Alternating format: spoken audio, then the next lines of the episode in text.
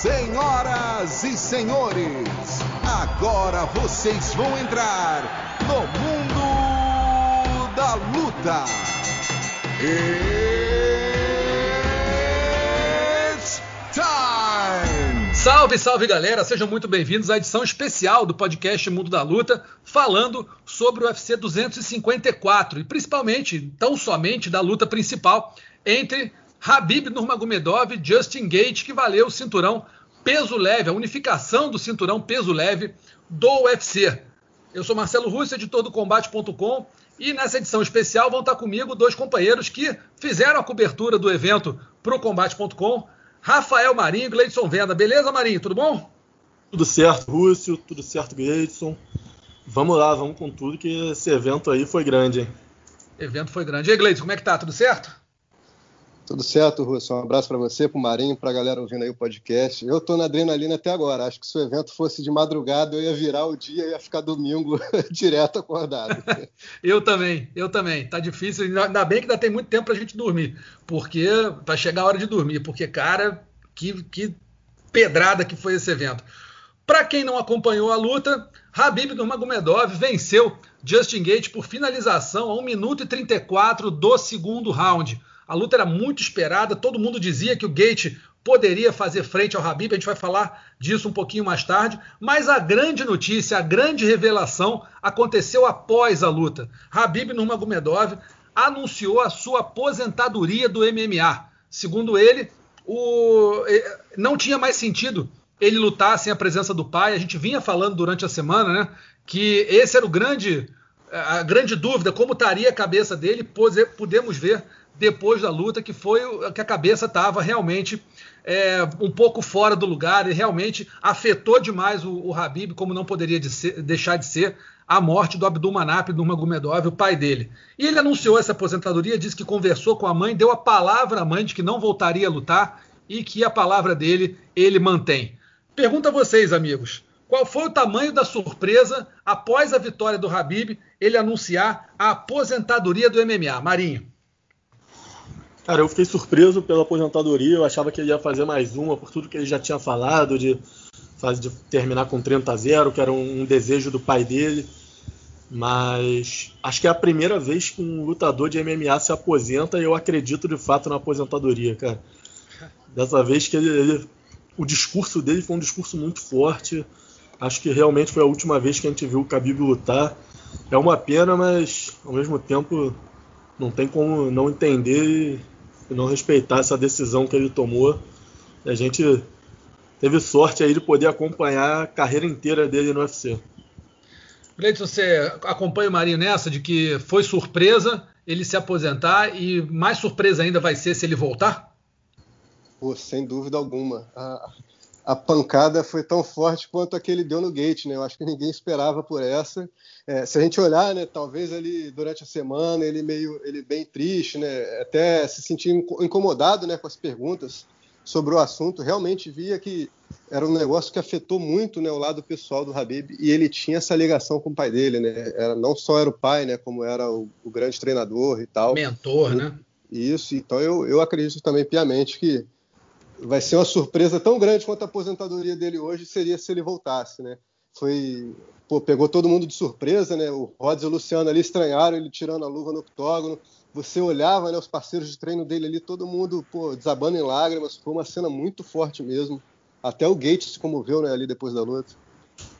É, e a gente pôde ver, assim, logo depois da luta, é uma cena que acho que ninguém imaginava acontecer. O Habib de joelho chorando copiosamente no octógono realmente ele deixou as emoções né, explodirem ali.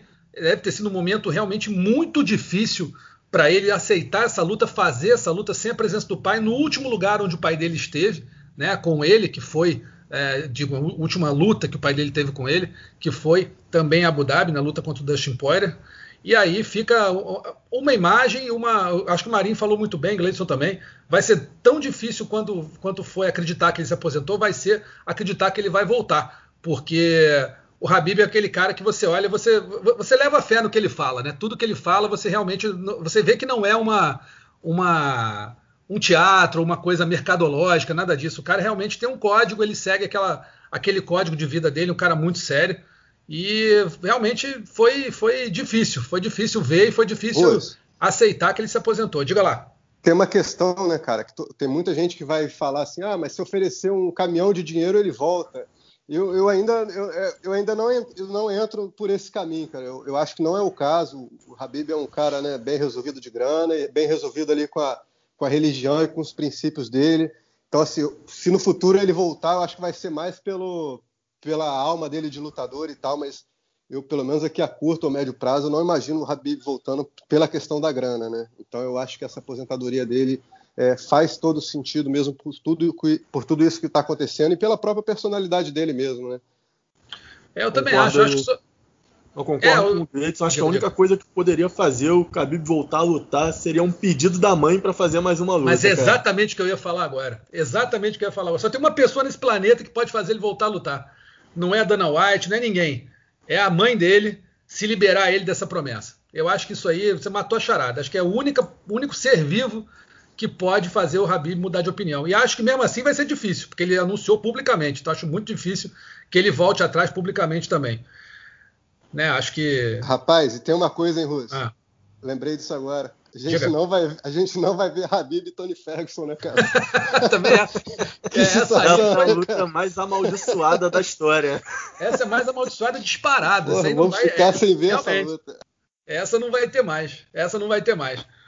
Agora, falando um pouquinho da luta, o que, que vocês acharam? É, o Habib ele disse que ia fazer aquilo que ele sempre fez. Pegar, desde o início da luta, buscar derrubar, buscar é, levar a luta para o chão. Ele até tentou, mas o Gate teve uma ótima tática inicial, que foram os chutes na perna, né? Os chutes no, no tornozelo, que dificultaram um pouquinho a vida do Habib. O que, que, vocês acham? Cara, eu achei que no começo, aí bem no começo mesmo, o Gate conseguiu colocar bem essa estratégia, principalmente se mantendo ali no centro do octógono o máximo de tempo possível. Mas eu fiquei impressionado que o Khabib mostrou evolução nessa luta, na trocação. Ele impôs um volume de golpes muito grande ali na segunda metade do primeiro round, já estava conseguindo pressionar mais o Justin Gate, quase finalizou ainda no primeiro round, e no segundo round o Gate acerta um chute baixo bom, e no segundo o Khabib já marcou o tempo e já bota para baixo naquele chute baixo que ele dá. Então foi uma atuação que achei muito dominante, uma atuação que ainda mostrou evolução no jogo do Khabib. Ele se aposentou ainda mostrando evolução.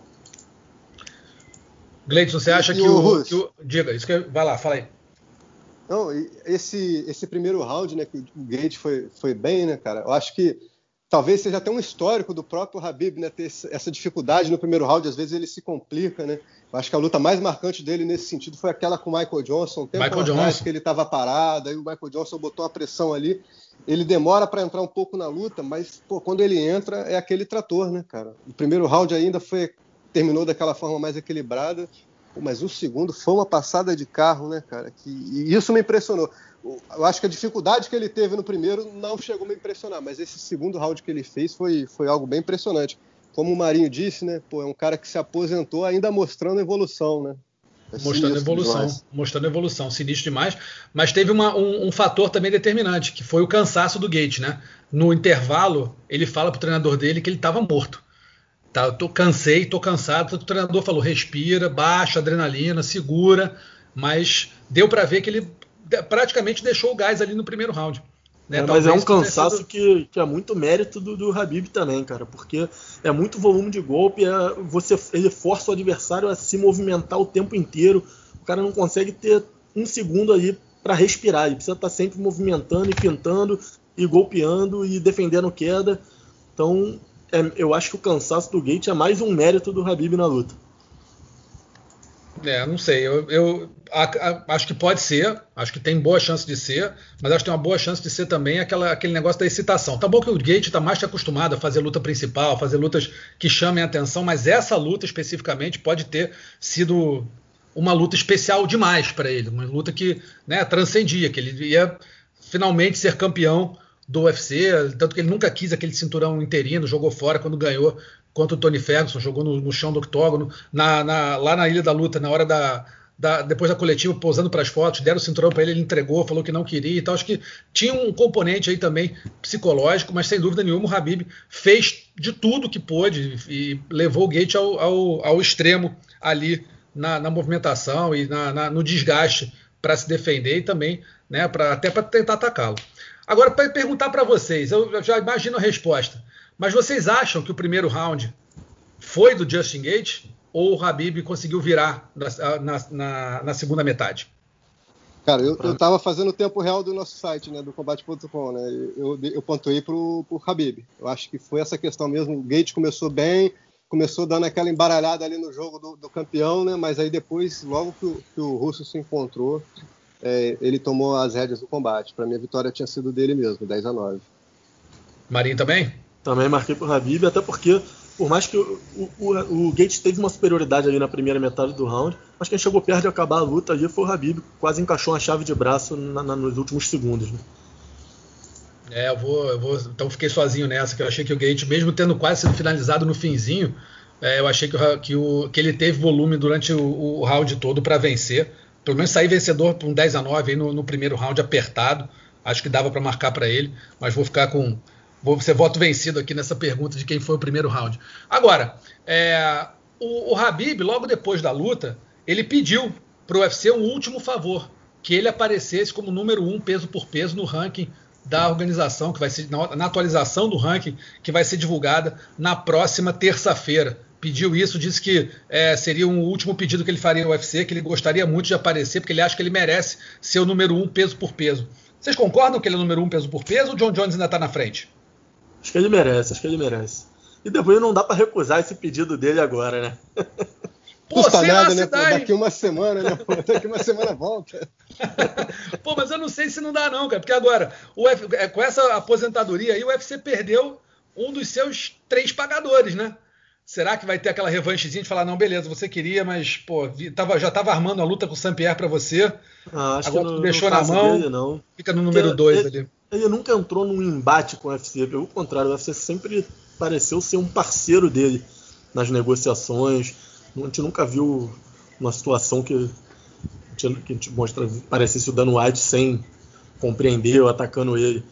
Mesmo agora, o Dan White já deu declaração falando que acredita na aposentadoria dele e o motivo da aposentadoria dele é algo que ficaria muito feio para o UFC fazer qualquer tipo de retaliação a ele agora. É, eu é, acho que o Dan White que... nunca, nunca, se preocupou muito em ficar, né, em fazer feio, não. Só, só dizendo que assim, acho que o Dan White não se liga não, muito eu, acho, eu, pra eu digo feio, mais não. pela relação que ele sempre teve com o Habib. Mesmo o Habib recusando fazer revanche com o McGregor e tudo? Sim, sim. Fala Gleison. Eu acho que, dadas as últimas atuações do John Jones, essa discussão acho que está bem fácil de ser resolvida, né? Para mim, Verdade. o Habib foi pro tá nas cabeças mesmo. O John Jones tem um histórico todo dele que é que é impressionante, né? Mas esse fim, esses últimos anos dos dois, eu acho que desequilibra a favor do, do Habib, né? E você falou num ponto muito importante, né, Russo? É um dos maiores nomes da atualidade, né? Se, você, se, a gente for pensar aqui, né, nos últimos anos, ele teve a luta dele com o Conor, que pô, foi a mais vendida, a mais falada, né, uhum. a mais, né, uma grande repercussão. Teve essa de hoje com o Gate e teve essa do Faxon que a gente falou e que acabou não acontecendo, mas sempre que é marcada gerava uma grande comoção, né, uma grande espera. Então a gente vê realmente a, a, estrela que ele se tornou, né? E o Dana a semana inteira falou isso mesmo, né? Os vídeos dele no, nas redes sociais são os mais acessados, os números dele, os números dele estão aí para provar também que ele é o cara que atrai mais atenção mesmo. Então, realmente, eu acho que o UFC vai, vai sofrer um grande baque aí com essa, com essa saída dele. É, também acho. Acho que eu acho que ele, eu acho que ele vai aparecer como número um peso por peso. Acho que eu fiz só uma provocação para ver se alguém é, levantava alguma lebre em relação a isso, mas eu acho que ele vai aparecer como, como o número um peso, peso por peso, porque é muito difícil você imaginar alguém menos dominante ou mais dominante do que o Habib hoje no elenco do UFC. Você tem quem? Amanda Nunes, mas que já foi derrotada no passado, né? Muito tempo, mas já foi. Você tem o John Jones, que não perdeu, mas as últimas atuações, como o Gleison falou, foram atuações é, que geraram dúvida até se ele venceu as lutas contra o Marreta e contra o Dominique Reis. Né, e, tem, e, tem todo o histórico do John Jones de fazer besteira, de né, se meter em confusão. E você tem o Habib. Acho que não tem um, um quarto nome em termos de domínio, de ser dominante a ponto de, de ser o, o, número um, o número um peso por peso. Então acho que vai acabar aparecendo no, no como um, sei lá, um tributo a ele, como um, um, obrigado por tudo, ele aparecendo como número um peso por peso. Se bem que assim, quem faz o ranking é, é, é o, colegiado de jornalistas, não é o Dana White que vira e fala, oh, vai ser o número um peso por peso. Então, vamos ver o que vai acontecer. Eu acho que ele vai aparecer. Se eu votasse, eu colocaria. Mas não sei se vai. Vamos, vamos esperar. Terça-feira teremos uma, uma notinha pronta aí, caso apareça ou caso não apareça Habib Nurmagomedov como número um peso por peso no ranking do UFC. Foi o maior peso por peso, o maior peso leve de todos os tempos, amigos? Acho que não tem dúvida, né? Difícil. Foi o maior, maior de todos os tempos no peso leve, é. com certeza. Não tem ninguém que chegue perto, né? Não, é. o, meu, o, meu, lado saudosista, oh. é, o meu lado BJ, né? saudosista né? é o BJ como meu lutador preferido, mas eu acho que é indiscutível. Uma Habib luta entre os dois, o Habib passaria o carro, né? Passaria, passaria. O BJ tem o lado saudosista, né? Tem a fase dele que era muito boa. Ele realmente foi um cara impressionante, mas que durou um pedacinho só, né, Russo? Gente, é. O BJ oscilou bastante durante toda a carreira dele. Já o, o Habib foi um trator durante as 29 lutas que ele fez de MMA, né? Não tem, acho que não tem como comparar. É, também acho. Acho que não tem, não tem nem ninguém que chegue perto. Ainda tem outras organizações e tudo. A gente pensando aqui no, no peso leve, muito difícil alguém chegar perto do Habib. Está se aposentando aí o maior peso leve de todos os tempos, não é pouca coisa. Agora vem cá, e como é que questão, fica? Né, Diga. Não, tem essa Qual? questão de que ele se, ele, se ele de fato se aposentar, né, cara? Ele se aposentou 29-0, né, cara? Ele é. teve uma coisa, um padrão muito alto. Se você pensar em outras épocas com lutadores dominantes, né, como o próprio BJ, como Takanori Gomi, eles oscilaram uma hora ou outra. Né? O próprio Anderson, né, se a gente falar em outras categorias, é, pode ser fim de carreira, mas eles oscilaram. O Habib não, né, cara? Foi do início ao fim sem perder. Foi, foi uma, uma coisa impressionante mesmo. É verdade. Estou buscando aqui. Habib tem 32 anos só de idade. É muito pouco, cara. Ele está muito novo, parando no auge. Foi tipo foi meio com a parada de Pelé, né? Parando no auge para ser lembrado para sempre. Foi talvez uma Só jogada. Não vai muito... jogar no Cosmos ali durante uns três anos. Não, né? não vai. Já pensou? não vai lutar lá no M1 por uns três anos, porra, só Não, sacanagem, né? não, deixa ele, deixa ele quieto lá. Também o contratinho com o UFC tá muito certinho. Certamente não era a última luta dele no contrato. Esse contrato vai ficar na gaveta do Dana White, trancado ali com 35 chaves, 29 chaves, uma para cada vitória do Acho que não vai ter nem condição. Agora, fazer uma pergunta para vocês. A categoria peso leve agora fica completamente aberta, né? Você tem o Justin Gate, você tem o Dustin Poirier, você tem o Tony Ferguson, você tem Charles do Bronx, você tem o, o ah, o que chegou agora, rapaz, do Bellator, Michael Chandler. Michael Chandler.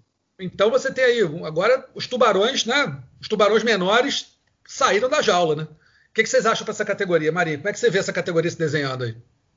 Cara, eu não duvido que McGregor e Poirier vire uma disputa de cinturão linear pelo peso leve. E eu acho que a aposentadoria do Habib pode fazer o Charles do Bronx ficar uma luta de disputar o cinturão. Acho que ele já vem numa sequência boa de vitórias, merece um adversário que esteja ali perto do topo da categoria. Então, não duvidaria. Acho até que seria uma boa luta em Michael Chandler e Charles do Bronx valendo Tyro Eliminator. Hein?